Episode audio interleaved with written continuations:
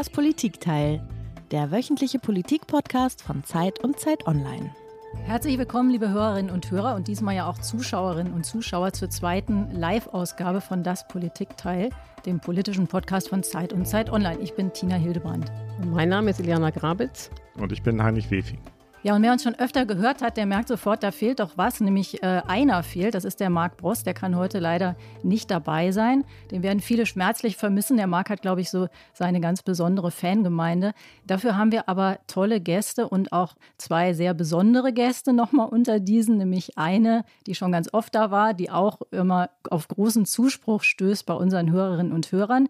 Und einen Gast, der aus einem Land berichten kann und auch sehr oft da ist, in das man eigentlich gar nicht so einfach hineinkommt und aus dem die Leute, die herauskommen, uns meistens nur als Geflüchtete begegnen, nämlich Afghanistan.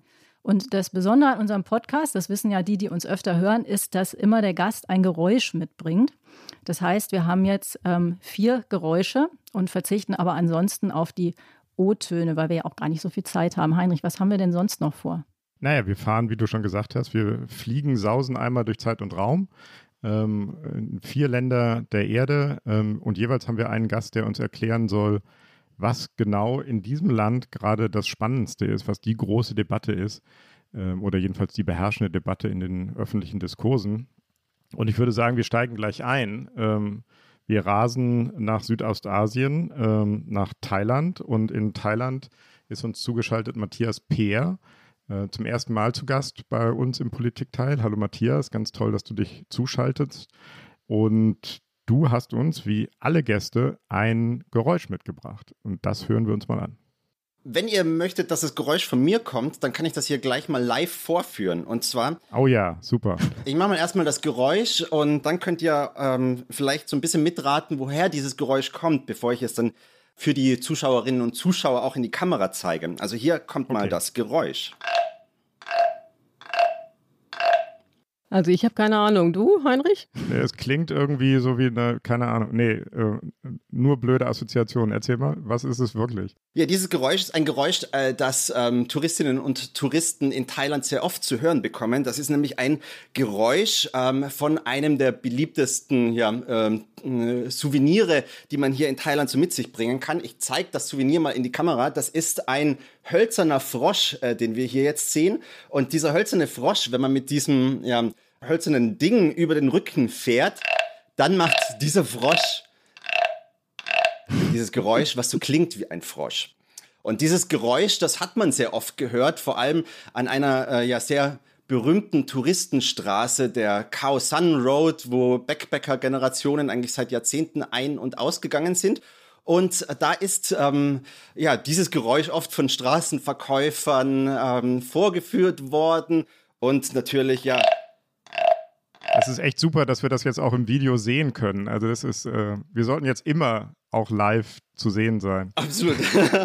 Außerdem will ich auch so einen Frosch. Das finde ich auch. Das nehmen wir auf jeden Fall mit. Aber bevor, Matthias, bevor du uns jetzt erklärst, warum du uns das mitgebracht hast und warum uns das zu unserem heutigen Thema führt, habe ich jetzt noch mal eine kurze Frage, weil da werden ja wirklich so Sehnsüchte wieder wach. Ne? Also vor 25 Jahren oder so war ich mal in Thailand und war natürlich auch auf der Khao San Road und kann mich erinnern, dass man dort allerlei gefälschte Pässe äh, kaufen konnte, eigentlich für alles, was man brauchte. Damals war im Mittelpunkt meines Interesses eher der Studentenschein oder halt der Führerschein. Wie sieht es denn mit Impfpässen aus? Hast du den Führerschein an der Khao San Road gekauft, Iliana? Erzähl mal. ja, das erzähle ich mal anders, aber sag mal ganz kurz, gibt es da gefälschte Impfpässe? Ich habe mal tatsächlich für eine Recherche eine gefälschte Bahncard 100 auf der Khao San Road gekauft habe aber nie ausprobiert, ob die auch tatsächlich dann angenommen wird in der Deutschen Bahn. Momentan ja, würden wahrscheinlich Impfpässe verkauft werden, wenn das Geschäft an der Khao Sun Road noch so laufen würde wie früher. Aber diese Straße, die eigentlich die meisten Thailand-Touristen als völlig überlaufen und überfüllt kennen, die ist heute komplett ausgestorben und auch die Straßenhändler, die gefälschte ähm, ja, Studentenausweise, gefälschte Bahncards und ähm, auch solche äh, Frösche hier verkaufen, ja, die sind auch nicht mehr in der Khao San Road, weil man da momentan keine Geschäfte mehr machen kann, weil Thailand, äh, das ehemals ähm, eines der beliebtesten Urlaubsländer der Welt, momentan so gut wie keine Urlauber mehr empfangen kann. Und das ist der Grund, warum du das Geräusch heute mitgebracht hast. Ja? Ändert sich das denn langsam oder ähm, ist Rettung in Sicht? Ja, das ist jetzt gerade das große Thema. Also im zweiten Jahr der Pandemie Thailand hat sich ähm, im März ähm, 2020, also vor mehr als einem Jahr, quasi international abgeschottet, ähm, um die Pandemie innerhalb der Landesgrenzen in den Griff zu bekommen. Aber als Land, das so abhängig ist vom Tourismus, äh, spürt man das natürlich wirtschaftlich sehr. Jetzt ein Jahr lang ohne Touristen. Thailand hatte 40 Millionen Touristen im Jahr 2019 und im äh, momentan sind es ja so gut wie null Touristen, die noch ins Land kommen. Und jetzt versucht Thailand gerade wieder eine Öffnungsperspektive zu bekommen und eine Öffnungsperspektive wieder ins Leben zu rufen. Und äh, ab 1. Juli soll es wieder losgehen, zumindest kleinweise mit den ersten Touristen, die wieder ins Land kommen können auf der Ferieninsel Phuket. Ähm, da soll jetzt erstmals seit ähm, 2020 sollen Touristen wieder ins Land kommen können, ohne dass sie zwei Wochen Zwangsquarantäne in einem Hotel über sich ergehen lassen müssen. Also wenn man vollständig geimpft ist, dann hat man jetzt erstmals ab 1. Juli, so ist zumindest der Plan, die Möglichkeit, wieder nach Thailand zu kommen. Okay, also das heißt, wer rein will, muss doppelt geimpft sein. Das heißt, da könnte man wieder so einen gefälschten Impfpass ganz gut gebrauchen. Wie sieht es denn mit der Bevölkerung aus, auf Phuket beispielsweise? Sind die denn auch schon alle geimpft? Wie läuft das Impfprogramm in Thailand? Ja, um diese Öffnung auf Phuket vorzubereiten, hat die Regierung der Bevölkerung in Phuket äh, prioritär Impfdosen zugeschickt und äh, tatsächlich sind ja ungefähr, äh, ich würde mal sagen, so ein bisschen mehr als die Hälfte der Menschen in Phuket äh, schon ähm, vollständig geimpft. Die restlichen Personen, um eine Herdenimmunität zu schaffen auf Phuket, die sollen die vollständige Impfung noch bis 1. Juli bekommen. Das ist zumindest das Versprechen der Regierung. Ansonsten allerdings ist äh, Thailand äh, hängt noch sehr hinterher, was die Impfungen angeht. Bist du geimpft, Matthias? Ja, ich bin, ich bin vergangene Woche geimpft worden am Montag und zwar, ähm, weil ich Journalist bin. Als akkreditierter ah, Journalist okay. sind wir hier bevorzugt behandelt worden. Ungefähr 350 Journalisten und Angehörige haben am Montag eine Impfung bekommen. Am Dienstag äh, waren wir dann alle so ein bisschen mit unseren Nebenwirkungen beschäftigt. Also von dem her, die Thailand-Berichterstattung am vergangenen Dienstag war vielleicht deswegen nicht so ganz vollständig. Sag noch einmal ganz kurz, äh, weil wir gleich auch schon wieder äh, Thailand verlassen müssen. Du hast gesagt, eine der Haupteinnahmequellen ist der Tourismus, war ein Jahr lang weg. Wie ist die Bevölkerung damit klargekommen? Ich nehme an, dass die sozialen Sicherungssysteme auch nicht so ausgebaut sind. Sind da jetzt viele einfach in Armut gestürzt? Sind viele bankrott? Ähm, wie sind die damit umgegangen? Also für die Wirtschaft in Thailand ist die Situation natürlich sehr, sehr schwierig gewesen. Im vergangenen Jahr ist die Wirtschaftsleistung um sechs Prozent eingebrochen. Das ist für ein Schwellenland wie Thailand wirklich sehr, sehr erheblich. Man sieht jetzt nicht ähm, auf den ersten Blick, dass es zu großen sozialen Verwerfungen gekommen ist. Die sozialen Versicherungssysteme, die es hier gibt, ähm, die sind weniger staatlicher Natur als familiärer Natur. Sehr viele Menschen, die in diesen ganzen Touristenorten gearbeitet haben, auch viele Menschen, die hier in Bangkok gearbeitet haben, die sind zurückgekehrt ähm, in die Provinzen, in die ländlichen Gegenden Thailands und warten dort ab, bis es wieder besser wird. Da sind die Lebenserhaltungskosten sind sehr, sehr niedrig und die Menschen kehren zurück in die Landwirtschaft, kehren zurück in ähm, Tätigkeiten, die sie in ihrem familiären äh, Hintergrund durchführen können. Das ist ein Mechanismus, um mit dieser Situation umzugehen, aber für diese Menschen ist es natürlich alles andere als einfach und ähm, die Leute würden natürlich gerne wieder zurück in ihre Arbeit in Hotels, in Restaurants äh, und zurück in die Städte. Und im Prinzip ist das Jahr jetzt so, ja, seit die Grenzen geschlossen sind für diese Menschen, ähm, ja, das ein, ein, ein ziemlich ein verlorenes Jahr war das für viele. Hm. Matthias, ich glaube, wir alle würden gerne noch ein bisschen mehr wissen, aber wir haben heute noch wir viel. Wir machen mal einen ganzen Podcast mit dir. Genau, oder? genau. Das ist hiermit beschlossen, aber ich glaube, wir müssen, wir haben ja noch viel vor. Wir wollen ja in 60 Minuten um die Welt reisen. Insofern müssen wir uns schon wieder verabschieden. Und ich hätte so gerne noch gefragt, was mit der Delta-Variante ist, aber das müssen wir uns aufheben, beziehungsweise oder ich rufe dich mal an. Ganz vielen Dank, dass du da warst. Ähm, Matthias, tschüss und viele Grüße nach Bangkok. Sehr gerne. Toll, dass du da warst. Wir gehen jetzt rüber zum nächsten Gast. Wohin wir reisen, hat ja die äh, Tina in ihrer Anmoderation ges schon gesagt. Wir reisen nämlich nach Afghanistan. Und wir freuen uns riesig, heute Wolfgang Bauer hier bei uns begrüßen zu dürfen. Wolfgang, du bist einer der raren Geschöpfe im deutschen Journalismus, die nämlich an Orte und Gebiete reisen und von dort berichten, wo sonst ganz, ganz wenige hinkommen. Du bist Krisengebiets- und Kriegsberichterstatter und ich habe mal nachgeschaut, ich habe natürlich einiges selbst verfolgt, aber ich habe eben noch mal nachgeschaut, du warst in Ländern wie Bosnien, Libyen, Syrien, Mali, Irak, Ukraine, you name it. Unglaublich viele Länder, man kann es sich eigentlich gar nicht vorstellen. Und da fehlen noch ganz viele. Aber gerade kommst du aus Afghanistan zurück. Und ähm, so wie ich verstehe, hast du ein besonderes Verhältnis zu Afghanistan, wenn man das so sagen kann. Du warst mehrere Male da.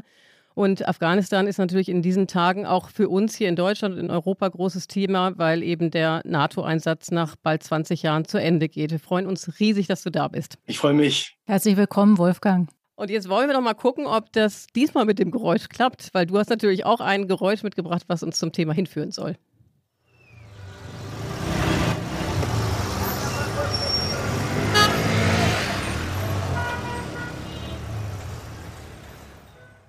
Okay, es klang ganz entfernt, so ein bisschen, als würde hier draußen was vorbeifahren, aber das war, glaube ich, nicht so. Wolfgang, was, was war das und warum hast du es uns mitgebracht? Es sollte ähm, ein, ein, Geräusch sein eines, eines Staus in, in Kabul. Das ist so ein bisschen das prägende Geräusch, wenn man in Afghanistan recherchiert.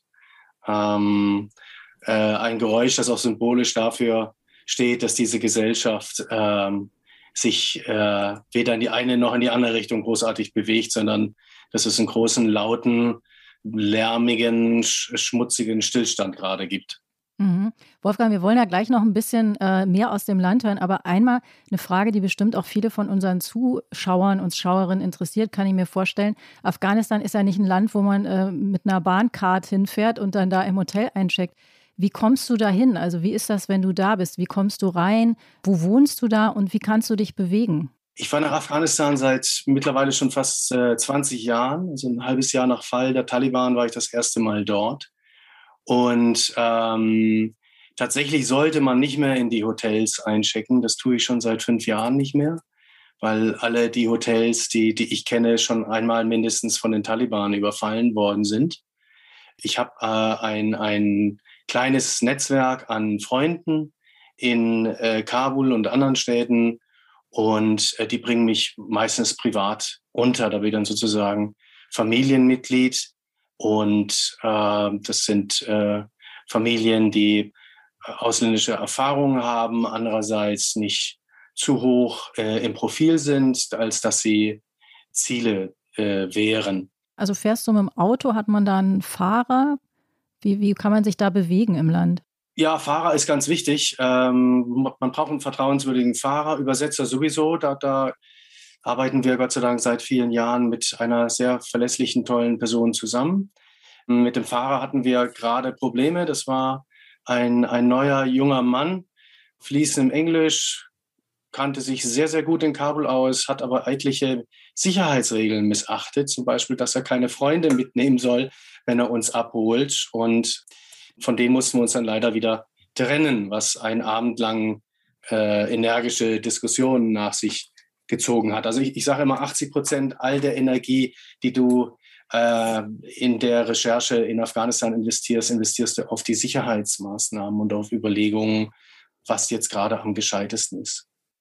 Das ist äh, total interessant zu hören, ähm, Wolfgang. Ich habe ja eben gesagt, dass aus deutscher, aus europäischer Sicht vor allen Dingen der Abzug der äh, Truppen gerade das große Thema ist. Jetzt können wir ja die Gunst der Stunde nutzen und einfach mal hören von jemandem, der gerade ja zurückgekehrt ist.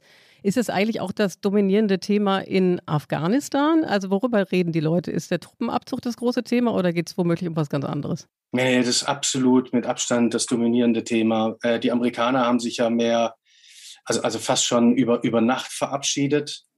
Wir waren in, in Kandahar gewesen auf Recherche und haben uns dort das äh, Kandahar Airfield angeguckt, das zu Spitzenzeiten, wurde uns gesagt, bis zu 100.000 NATO-Truppen, US-Truppen, Angestellte diverser Firmen beherbergte und ähm, das über Nacht verlassen worden ist. Die Amerikaner haben den Afghanen nicht Bescheid gegeben, haben die Generatoren laufen lassen, damit das Licht noch äh, brannte.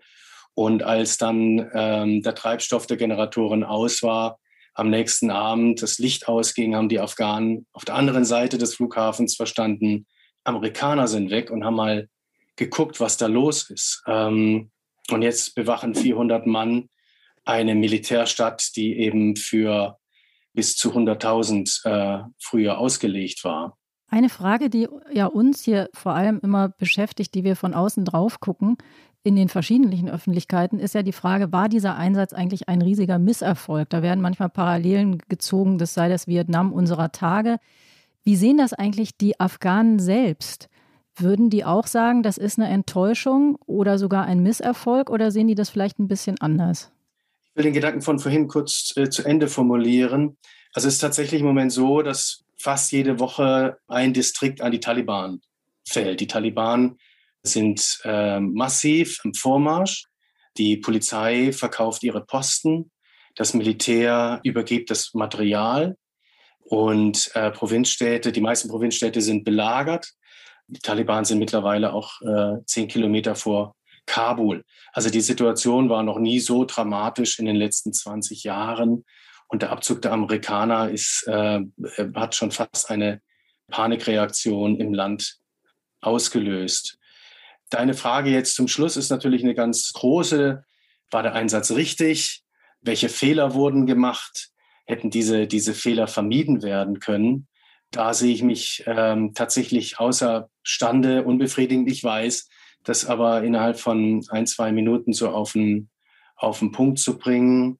Die Frage war ja so ein bisschen, wie die Leute, also die Leute, die Afghanen das sehen. Also ich glaube auch, das ist eine Frage, die kann man nicht mm, eindeutig beantworten. Aber du hast ja den großen Vorteil, du sprichst ja mit den Menschen. Du hast gesagt, du bist, wenn du da untergebracht bist, quasi in familiären Situationen. Du kriegst also nicht nur die offiziellen Statements. Kannst du einen Eindruck schildern, wie da die ganz normalen Bürger, also ein Wort wie Bürger fällt einem wahrscheinlich schon schwer in einem solchen Staat, der ja gar keine richtigen Strukturen teilweise kennt, aber wie die, wie die Menschen das da empfinden. Die meisten, die ich kenne, fühlen sich zwischen allen Lagern. Die meisten, die ich kenne, sagen, die Regierung ist hochkorrupt. Die Regierung hat viele Strukturen äh, äh kaputt gemacht. Mit der ist kein Staat zu machen. Die westlichen Hilfsgelder sind größtenteils verschwendet worden und haben nur dazu geführt, dass es eine unglaubliche Korruptionswirtschaft gegeben hat. Die, dieselben sagen aber auch, äh, wir fühlen uns nicht mit den Taliban verbunden. Die Taliban werden andere Fehler machen und die Taliban werden uns wieder in ein Zeitalter zurückkatapultieren, wo wir froh waren, dass wir, dass wir es hinter uns gelassen hatten. Äh, werden wieder die Bildung massiv einschränken, internationale Kontakte massiv einschränken. Und die Taliban werden nach wie vor nicht die Garantie sein, dass dieses Land zur Ruhe kommt. Äh, also die Taliban werden vermutlich nicht die Kraft sein, die dieses Land braucht, um äh, es mit sich selbst auszusöhnen. Aber viele sagen, Hauptsache Frieden, Hauptsache sowas wie Recht und wenn es die, das Recht der Scharia in der Interpretation der Taliban ist, aber nicht mehr wie jetzt in Kandahar, was wir tagtäglich erlebt haben, diese krassierende Anarchie. Ihr müsst euch vorstellen, wir hatten am Tag bis zu 15 Target Killings, also Mordanschläge direkt auch vor unserem Compound, wo äh, Regierungsbeamte, Geschäftsleute, oft äh, auch unbekannte Menschen mit unbekanntem Hintergrund, die auf ihren Motorrädern fahren, von anderen Motorradfahrern äh, mit Pistolen aus kurzer Entfernung erschossen worden sind. Es gibt wahnsinnig viele Entführungen auch in Kabul. Die Mafia blüht auf und nutzt jetzt gerade dieses Vakuum. Gleichzeitig wird die Regierung äh, immer korrupter, denn viele Beamte sehen jetzt offenbar die Chance, die letzten wahrgenommenen Monate ihrer Regierung noch für eigene finanzielle Zwecke zu nutzen. Wolfgang, vielen, vielen Dank. Das war super spannend äh, für diesen extrem, wirklich seltenen Einblick, den man mal mini, mini-haft, wie wir das hier nur machen können, in das Land bekommen kann. Und ganz besonderen Dank, dass du da warst, denn du hast ja einen Preis bezahlt, den viele Korrespondenten zahlen, dass sie nämlich dann nach der Rückkehr auch gelegentlich mit gesundheitlichen Schwierigkeiten zu kämpfen haben. Also vielen Dank, dass du dich für uns hier trotzdem aufgerafft hast. Alles Gute, Wolfgang, und pass auf dich auf. Sehr gerne. Alles Gute an euch auch. Ne? Grüße. Tschüss, Wolfgang. Vielen Dank. Ja, und jetzt schalten wir in ein äh, Land und ein Berichtsgebiet, in dem wir auch schon öfter unterwegs waren. Ich habe es schon gesagt, zu einem Gast, einer Gästin, wie wir neuerdings manchmal sagen, die auch viele unserer Hörerinnen und Hörer schon kennengelernt haben und auch sehr gerne mögen, weil sie mit großer Wärme immer und Phase über ihr Land berichtet. Und das ist Alice Botha, die bis vor kurzem in Russland war und aus einem höchst erfreulichen Grund jetzt gerade in Berlin ist. Alice, du bekommst ein Baby. Herzlichen Glückwunsch nochmal. Dankeschön. Hoffentlich nicht jetzt. das das wäre wirklich eine absolute Premiere. Nein, aber das wünsche ich dir auch nicht. Und ich habe es gesagt, du warst in Russland, aber du hast nicht nur aus Russland berichtet, ähm, du hast auch über die Ukraine berichtet, du warst auch häufig da, du hast über Belarus berichtet und da hast du ganz besondere Beziehungen zu den drei Frauen auch entwickelt, die da eine große Rolle spielen im Kampf gegen das Regime als oppositionelle Herausfordererin von Alexander Lukaschenko, dem Diktator, der da noch immer regiert. Und du hast uns natürlich auch ein Geräusch mitgebracht, Alice. Lass mal hören.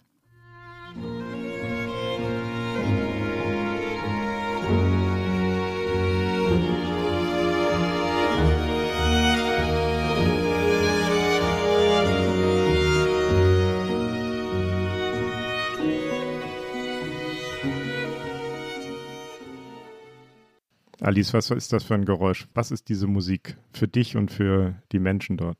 Das ist eine, ein Ausschnitt aus einer Arie aus der Matthäus-Passion und ich habe sie mitgebracht, weil Maria Kolesnikova, das ist eine dieser drei Frauen, ähm, sie ist Musikerin und sitzt seit September im Gefängnis und was sie am meisten vermisst, ist die Musik. Und jemand hat ihr Noten ins Gefängnis geschickt. Sie kann seit September mit niemandem sprechen, also telefonisch Sie darf keine Besuche erhalten, sie hat nur Kontakt über die Anwälte. Und als jemand diese Noten geschickt hat, spielte sie sofort in ihrem Kopf diese Melodie ab und schickte an ihre Schwester einen Brief und sagte, tolle Idee, schickt mir weiter Noten, dann kann ich sie in meinem Kopf abspielen. Und dazu gehört eben mhm. auch diese Arie. Allein das ist schon total bewegend. Du hast diese, die Anführerin der belarussischen Opposition ja zum Teil selbst getroffen. Ähm, du hast mit vielen von ihnen gesprochen, mit ihrem Umfeld gesprochen es ist irgendwie fast absurd, das zu fragen, aber was sind das für Menschen? Was treibt die an? Was war dein stärkster Eindruck von diesen bemerkenswerten Frauen? Es sind drei Frauen, die sehr, sehr unterschiedlich sind und Anführerinnen würden sie sich vielleicht selber auch gar nicht nennen. Das ist zum einen Svetlana Tsihanowskaja, eine Hausfrau, die kandidiert hatte gegen Alexander Lukaschenko und wahrscheinlich mutmaßlich die Wahl auch gewonnen hat. Wir werden das nie erfahren, weil diese Wahl im vergangenen August so dreist und massiv manipuliert worden ist. Und sie hätte das auch nicht geschafft, wenn sie eben nicht zwei ähm, Freundinnen und Mitstreiterinnen dann an ihrer Seite bekommen hätte, nämlich Maria Kolesnikova, eine Musikerin. Manche kennen sie vielleicht auch, weil sie lange in Stuttgart gelebt hat und hier viele Auftritte hatte. Und als klar war, dass ihr Land jetzt einen Schicksalsmoment erlebt, ging sie zurück und ging in die Politik. Und die dritte im Bunde ist Veronika Zepkale.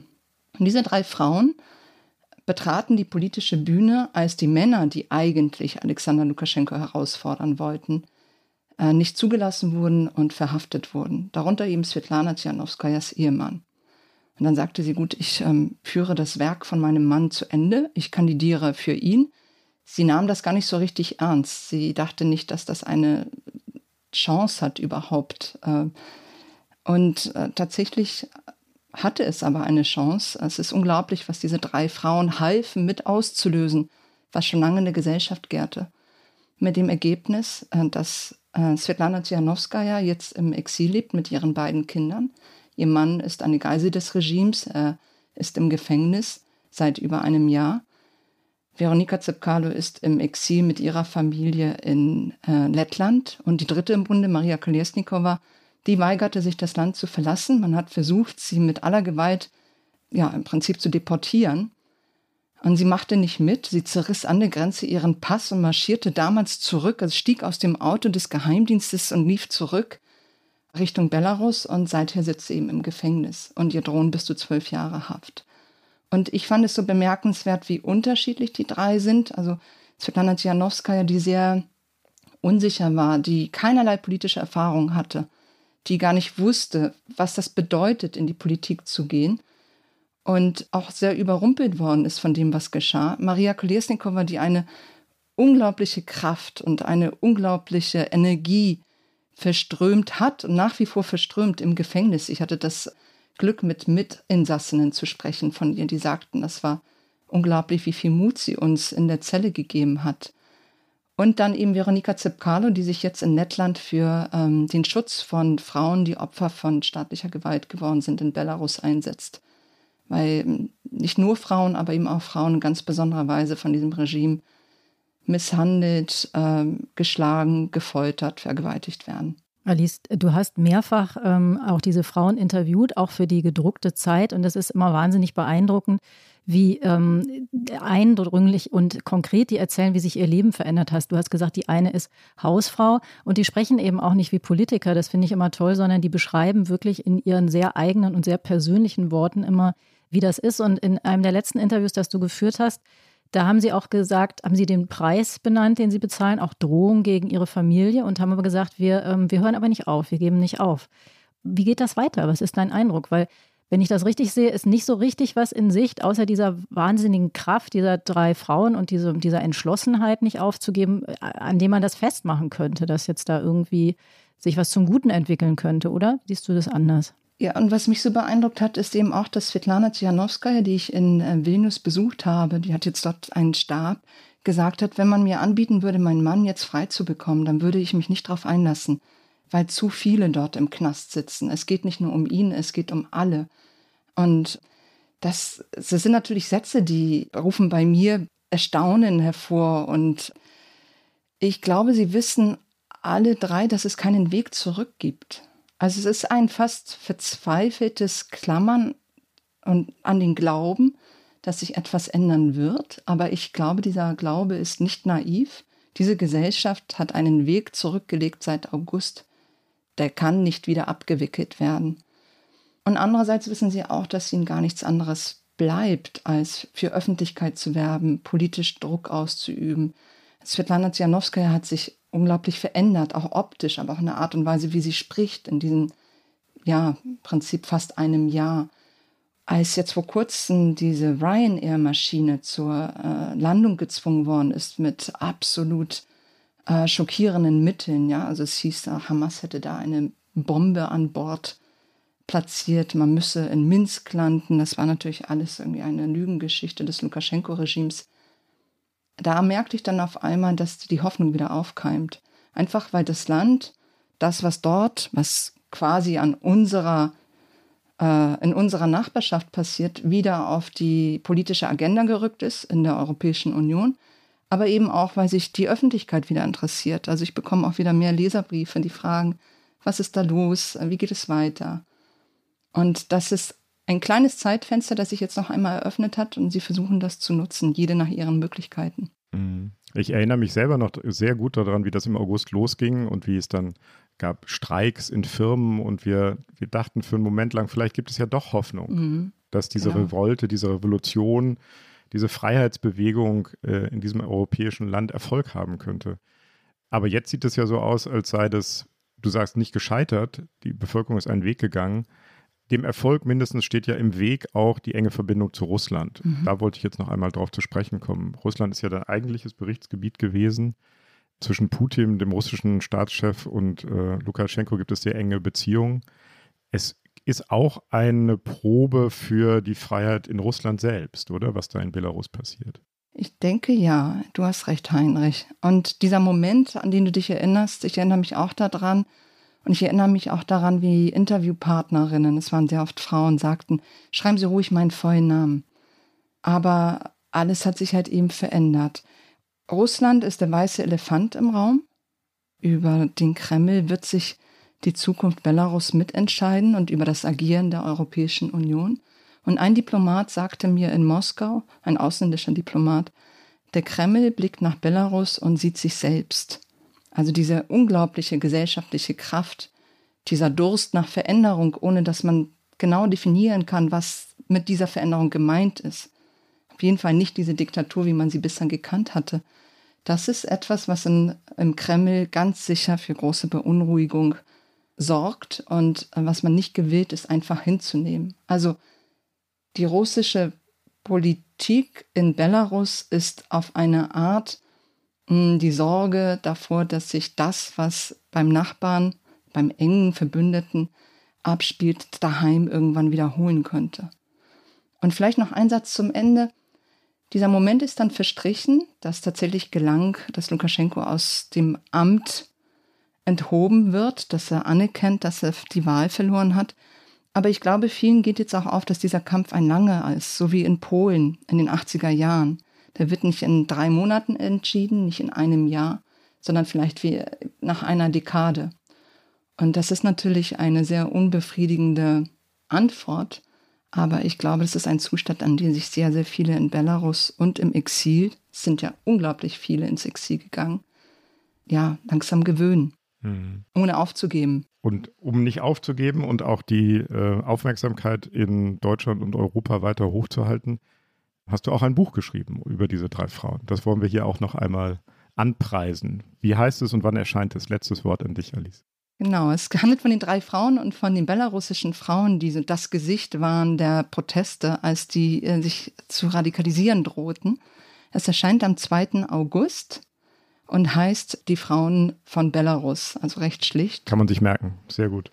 Genau. Das werden wir uns Super. merken. Danke, äh, liebe Alice, dass du bei uns warst. Und es war wirklich wie immer, man muss sagen, ich glaube, du bist eine derjenigen, die am meisten bei uns im Politikteil waren. Ich weiß nicht, war es zwei oder dreimal? Bin ich sicher. Ich glaube, dreimal. Dreimal. Ne? Du, ja, du sammelst ja ein Tassenservice, aber dazu kommen wir später nochmal. Aber es ist wie jedes Mal, man hört dir zu und möchte eigentlich nicht, dass die jetzt ja heute nur Viertelstunde aufhört. Vielen, vielen Dank für deine Erzählungen und deine Berichte.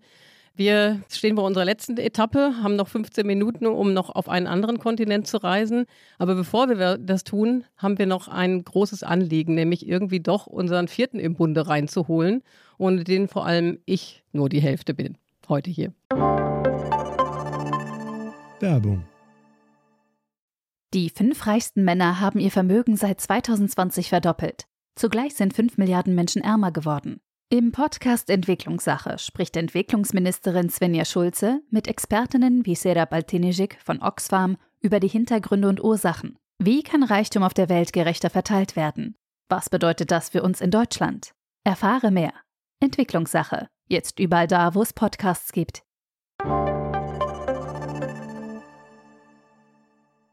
Eliana, er sagt immer, er ist meine bessere Hälfte oder ich bin seine bessere Hälfte. Also da werde ich jetzt irgendwie. Ich weiß, ich Leute, das hat er mir auch immer gesagt. das also. stimmt. jetzt kommt's raus. Das stimmt, aber ich habe jetzt von mir gesprochen. Er, er also. führt ein, nicht ein Doppelleben, ein Dreifachleben scheint mir, mindestens. Das müssen wir aufarbeiten. auf jeden Fall. Wie kriegen wir Marc jetzt rein, Eliana? Ich hoffe, das passiert. Mm.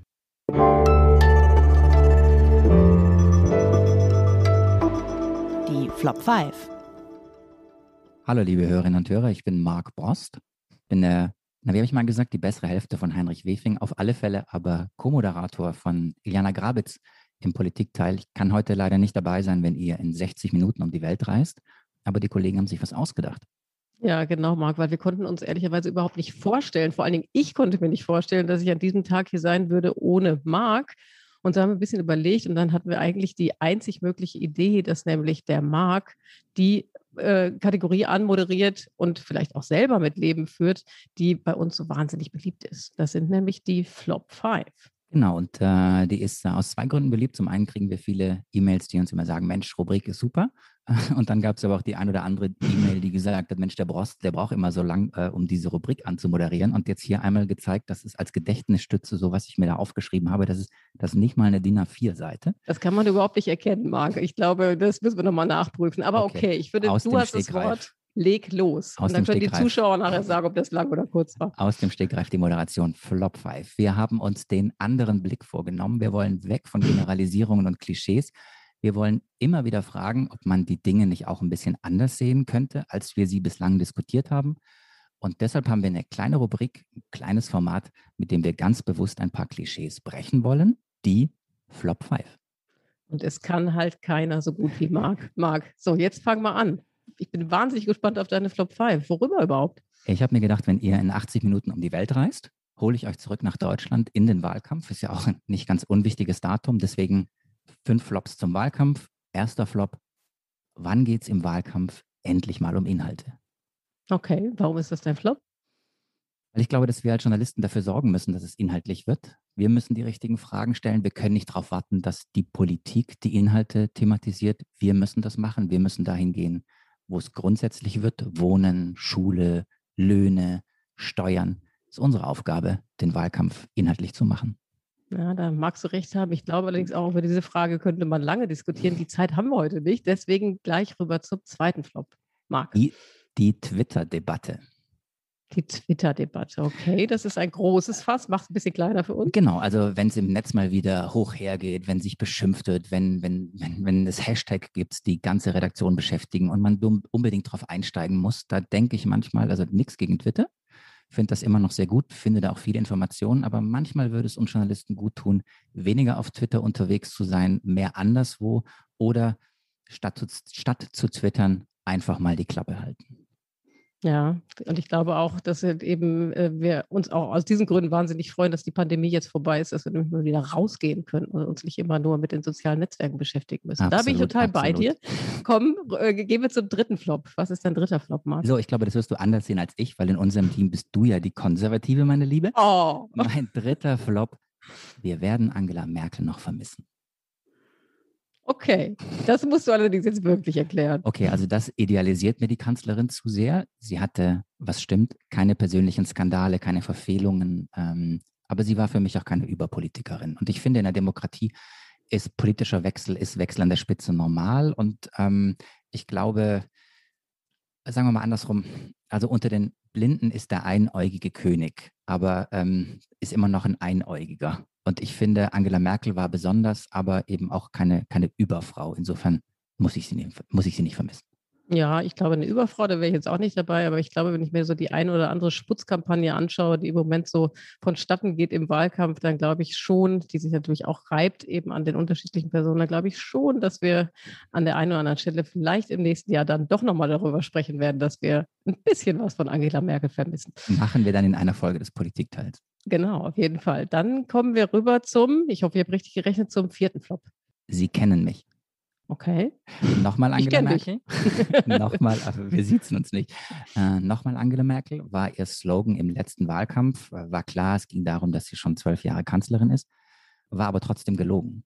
Denn ich glaube, eigentlich kennt man Angela Merkel nicht wirklich. Und das ist auch ein Teil ihres Erfolgsgeheimnisses, dass sie immer noch als Person, auch als Privatperson im Grunde unerkannt geheimnisvoll geblieben ist, ähm, dass sie es verstanden hat, sehr wenig von sich preiszugeben, viel weniger als Gerhard Schröder während seiner Amtszeit, auch viel weniger als Helmut Kohl und dass sie eigentlich auch noch Geheimnisse vor den Deutschen hatte.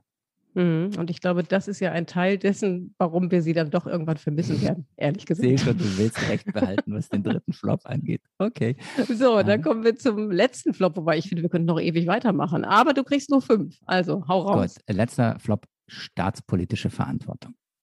Okay. Okay. Explain. Ja, mit diesem Argument hat äh, der Bundespräsident 2017 nach der letzten Wahl die SPD mehr oder weniger in eine große Koalition gezwungen. Erinnern wir uns, Jamaika-Verhandlungen waren gescheitert. Die SPD wollte eigentlich raus aus der GroKo, wollte damit nichts zu tun haben und sollte aus staatspolitischer Verantwortung dann wieder in die Regierung. Lehre aus der Geschichte. SPD ist marginalisiert. Ich glaube auch wegen der Unglaubwürdigkeit gegenüber den eigenen Wählern. Neuwahlen wären klarer gewesen. Und in Wahrheit, glaube ich, wären Neuwahlen auch besser gewesen, weil eben die Ära Merkel vielleicht 2017 schon vorbei war. Oder das Koalitionsführungsverhandlungsmuster Merkel 2017 schon nicht funktioniert hat. Also ich glaube, es wäre einiges klarer geworden, jedenfalls nichts schlimmer in diesem Land. Ja, da würde ich drüber nachdenken. Marc, ganz vielen Dank für diese super Flop 5. Wir hätten dich wahnsinnig gern dabei gehabt, aber das war, finde ich, ein ganz guter Ersatz. Und die Lehr äh, Hörer und Hörerinnen werden uns nachher schreiben, ob das zu lang oder zu kurz war mit der Anmoderation. Ich sage jetzt, Iliana, tschüssle. No. Tschüss. Eliana, kannst du das inzwischen eigentlich mitbeten, was Marc sagt zur Anmoderation? Ähm, wenn man dich nachts weckt, kannst du das auch sagen, so die Flop 5? Ich glaube, ich bin auf dem Weg dahin, aber dadurch, dass ich eigentlich diese Kategorie immer bei Marc sehe, weiß ich nicht, bin noch nicht so richtig auf dem guten Weg. Du bist sprachlos genau. vor Begeisterung und Bewunderung. okay, dann machen absolut. wir jetzt einfach weiter.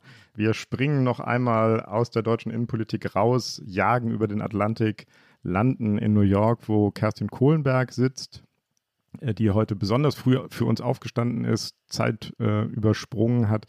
Kerstin ist die langjährige Zeit Amerika-Korrespondentin. Ähm, sie hat wahnsinnig viele tolle Berichte geschrieben ähm, über dieses Land. Ähm, manchmal ist sie an dem Land, glaube ich, verzweifelt. Ähm, aber sie liebt es, glaube ich, auch sehr. Jetzt sitzt sie auf gepackten Koffern, denn sie kommt zurück, nach sieben Jahren in Amerika wieder zurück nach Deutschland. Und wir freuen uns sehr, dass sie zwischen den gepackten Koffern noch einmal die Zeit gefunden hat, mit uns hier in dieser Sondersendung von dem Politikteil aufzutreten. Kerstin, herzlich willkommen zurück. Du bist das zweite Mal hier. Guten Morgen. Guten Morgen. Wir erinnern uns an diese Sendung. Das war unmittelbar nach dem Mord an George Floyd und ich weiß noch genau, wie du das erzählt hast damals und ich kann mich auch an die Gänsehaut erinnern, die ich immer wieder bei deinen Schilderungen bekommen habe. Ein bisschen hängt auch das Thema äh, heute damit zusammen. Du hast uns aber auch ein Geräusch mitgebracht und das hören wir uns als allererstes mal an. What is your position on non-empirical critical race theory as it applies to the school curriculum? Yeah. Yeah. yeah. Well. Yeah. Ja, Kerstin, da wird äh, jemand äh, offenbar in einer Versammlung oder so zur Rede gestellt, wie er zur Critical Race Theory steht. Was, was hat es damit auf sich? Kannst du das nochmal kurz erklären? Wo war das? Warst du da und was hat das für eine Bedeutung?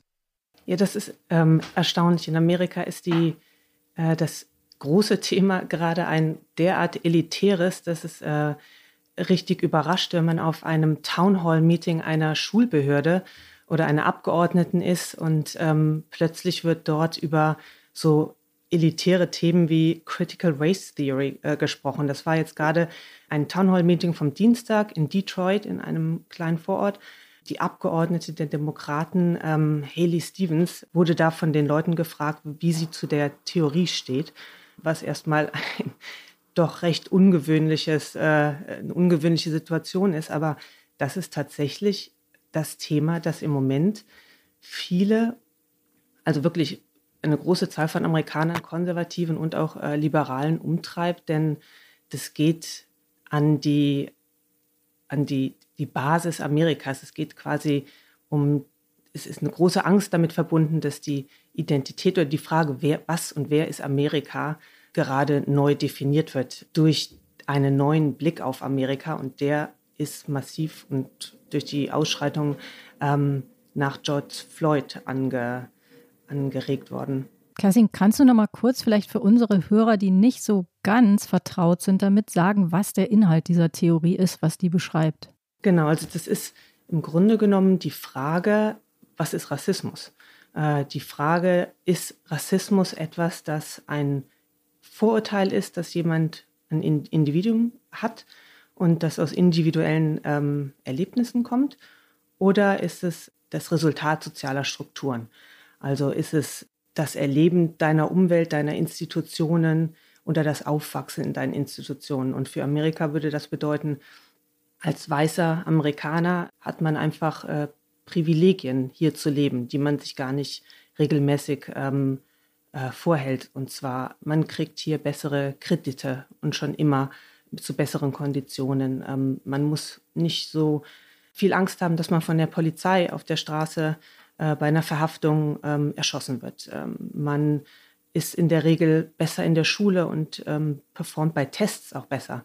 Und diese Theorie äh, fordert eben, dass sich die Weißen darüber bewusst werden und dass sie diese Privilegien ähm, akzeptieren, damit sich da was ändert. Und äh, die Kritik der, der Konservativen die wir jetzt gerade eben in dem Beitrag da gehört haben, die sagen halt, ähm, diese Sicht auf Amerika ist an sich rassistisch, denn das macht die Weißen zu den Unterdrückern, auch heute noch. Ähm, es scheint überhaupt gar keinen Fortschritt in der amerikanischen Geschichte gegeben zu haben. Und es, vor allen Dingen zerstört es den Mythos von Amerika, diesem Land der unbegrenzten Möglichkeiten, wenn man sagt, dass äh, auch heute noch äh, African Americans oder Minderheiten, die dann oft damit einbezogen werden, weniger Chancen haben oder eigentlich überhaupt keine Chance haben, diese Strukturen zu durchbrechen. Und ähm, die Angst der Konservativen, und das sieht man im Moment gerade jeden Tag auf den konservativen Kabelkanälen im Fernsehen, ist, dass man den Kindern den Hass auf Amerika beibringt. Also darauf läuft es hinaus, äh, dass man im Grunde genommen nicht mehr an das Positive, an dieses positive Vorbild von Amerika glaubt, sondern grundsätzlich davon ausgeht, dass Amerika, dass die Strukturen eben nicht den Fortschritt gebracht haben, den man sich erhofft hat mit der, mit der Gründung Amerikas. Und das heißt, die politische Sprengkraft besteht darin, dass die Polarisierung, die es sowieso im Land gibt, noch weiter verschärft, oder? Dass es letztendlich ähm, Weiße gegen Schwarze noch stärker ausspielt, genau und ähm, dass die, die Angst darin besteht, dass man sagt, diese Erzählung von Amerika, dass, dass es auf, auf der Idee von Gleichheit gegründet worden ist, dass der Unabhängigkeitskrieg geführt worden ist, um ein Land zu gründen, das die Gleichheit der Menschen zum Ziel hatte, auch wenn es von Anfang an ähm, das nicht erreicht hat. Aber die, die Idee ist, dass Amerika quasi immer wieder danach äh, oder weiterhin danach ähm, strebt. Und das ist das, was Obama immer gesagt hat, dass es diesen Bogen gibt, den historischen Bogen Amerikas, der sich Richtung Gerechtigkeit ähm, beugt. Und dass diese Erzählung einfach eine Lüge ist. Und diese Theorie und es gibt halt mehrere Projekte, ähm, die die jetzt sehr stark in die Öffentlichkeit auch gebracht haben. Das ist zum Beispiel von der New York Times gibt es so ein Projekt, das heißt 1619. Das geht davon aus, ähm, dass die Gründung Amerikas, oder geht nicht davon aus, das ist so eine Idee, dass die Gründung Amerikas eigentlich mit den ersten Sklaven begonnen hat, äh, die in Amerika gelandet sind und dass man sagt, äh, Amerika ist nicht auf der Idee der Gleichheit gegründet worden, sondern Amerika, die Unabhängigkeits, ähm, der Krieg, der ist dafür gekämpft worden, dass die Sklaverei erhalten wird, weil England hatte sich ähm, hatte sie verboten. Und jetzt wollte man in den ähm, in den Kolonien sagen, wir müssen dafür kämpfen, dass die Sklaverei beibehalten wird. Und das ist äh, eine Theorie, die historisch stark kritisiert wird, ähm, die aber dazu führt, dass man auf der linken, auf der progressiven äh, Seite der Politik sagt, wir müssen viel stärker die amerikanische Geschichte durch diesen Blickwinkel betrachten. Und ähm, da gibt es jetzt relativ viele Liberale, die sich dagegen sogar wenden. Und das könnte dann auch ein Problem sein, glaube ich, für die Midterms ähm, 2022. Also für die Kongresswahlen, äh, wo nicht der Präsident gewählt wird, sondern über die Mehrheit in den beiden Häusern des Kongresses entschieden wird. Das sind die Midterms. Genau. Und ähm, da braucht Biden äh, oder die Demokraten brauchen da eben äh, die Mehrheit, wenn sie weiterhin ähm, Gesetze umsetzen wollen. Und äh, die Angst ist jetzt ein bisschen, dass die, die Liberalen, also das ist eine ältere Generation an Demokraten, würde ich sagen, dass die sich zurückhalten möglicherweise bei der Wahl, weil sie sagen, ähm, mit dieser Neudefinition Amerikas, also dieser äh, Verengung auf die Frage oder den Blick durch die, äh, über die Sklaverei ähm, und die Auswirkungen, ähm, verlieren wir die Hoffnung, dass wir eine gemeinsame Zukunft haben als weiße und, und schwarze Amerikaner.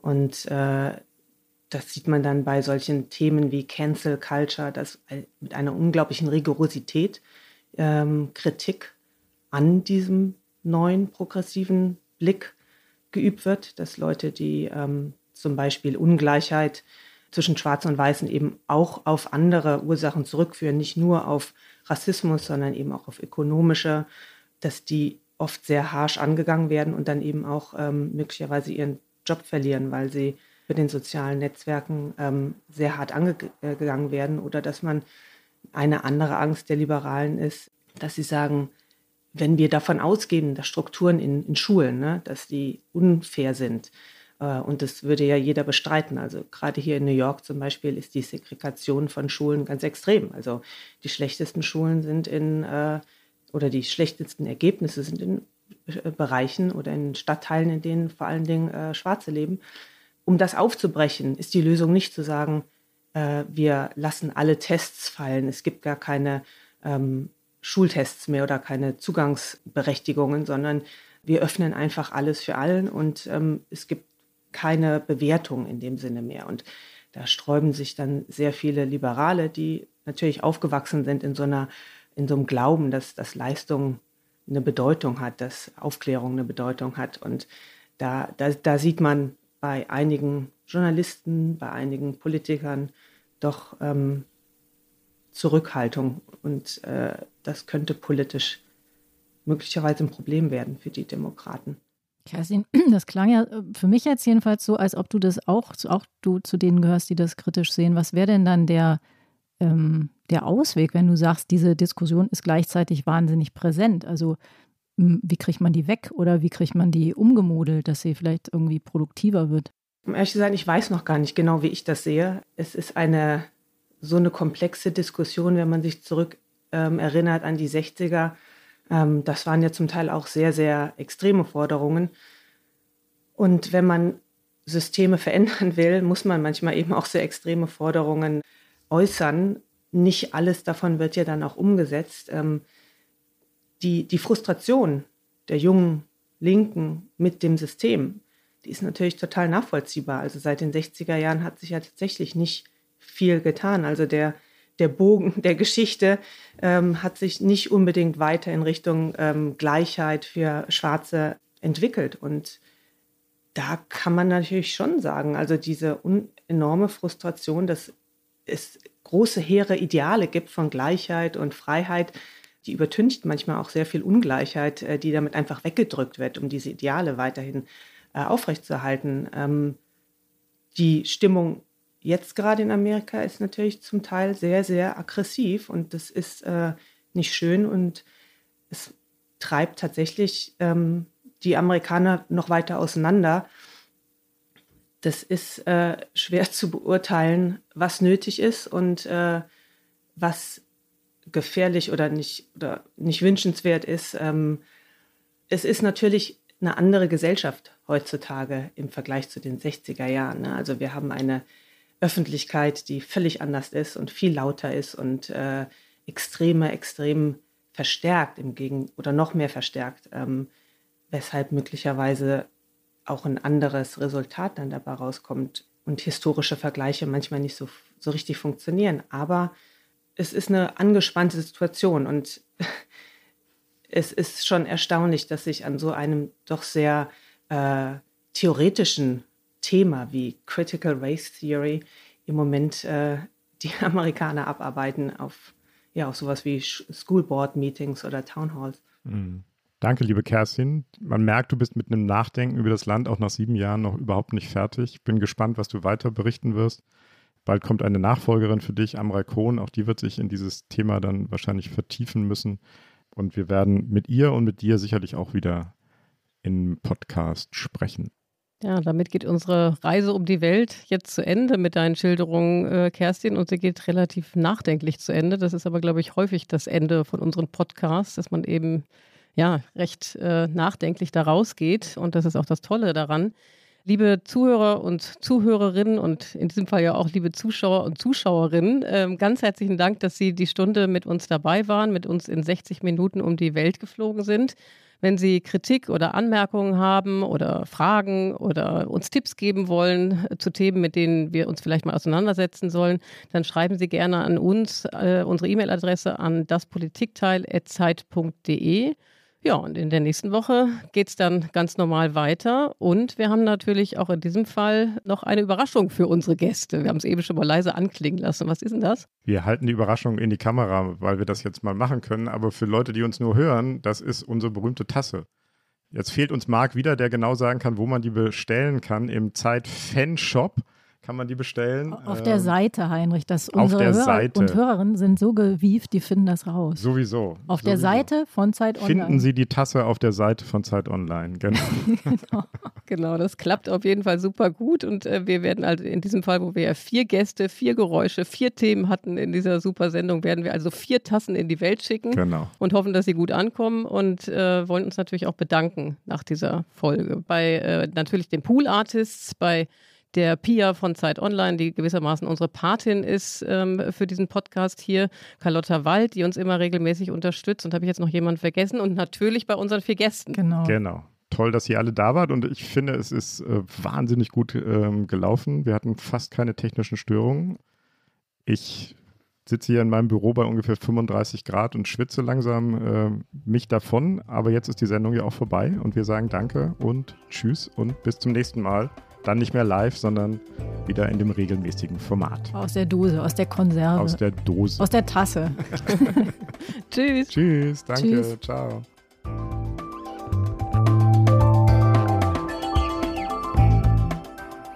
Das Politikteil ist ein Podcast von Zeit und Zeit Online, produziert von poolartists.de.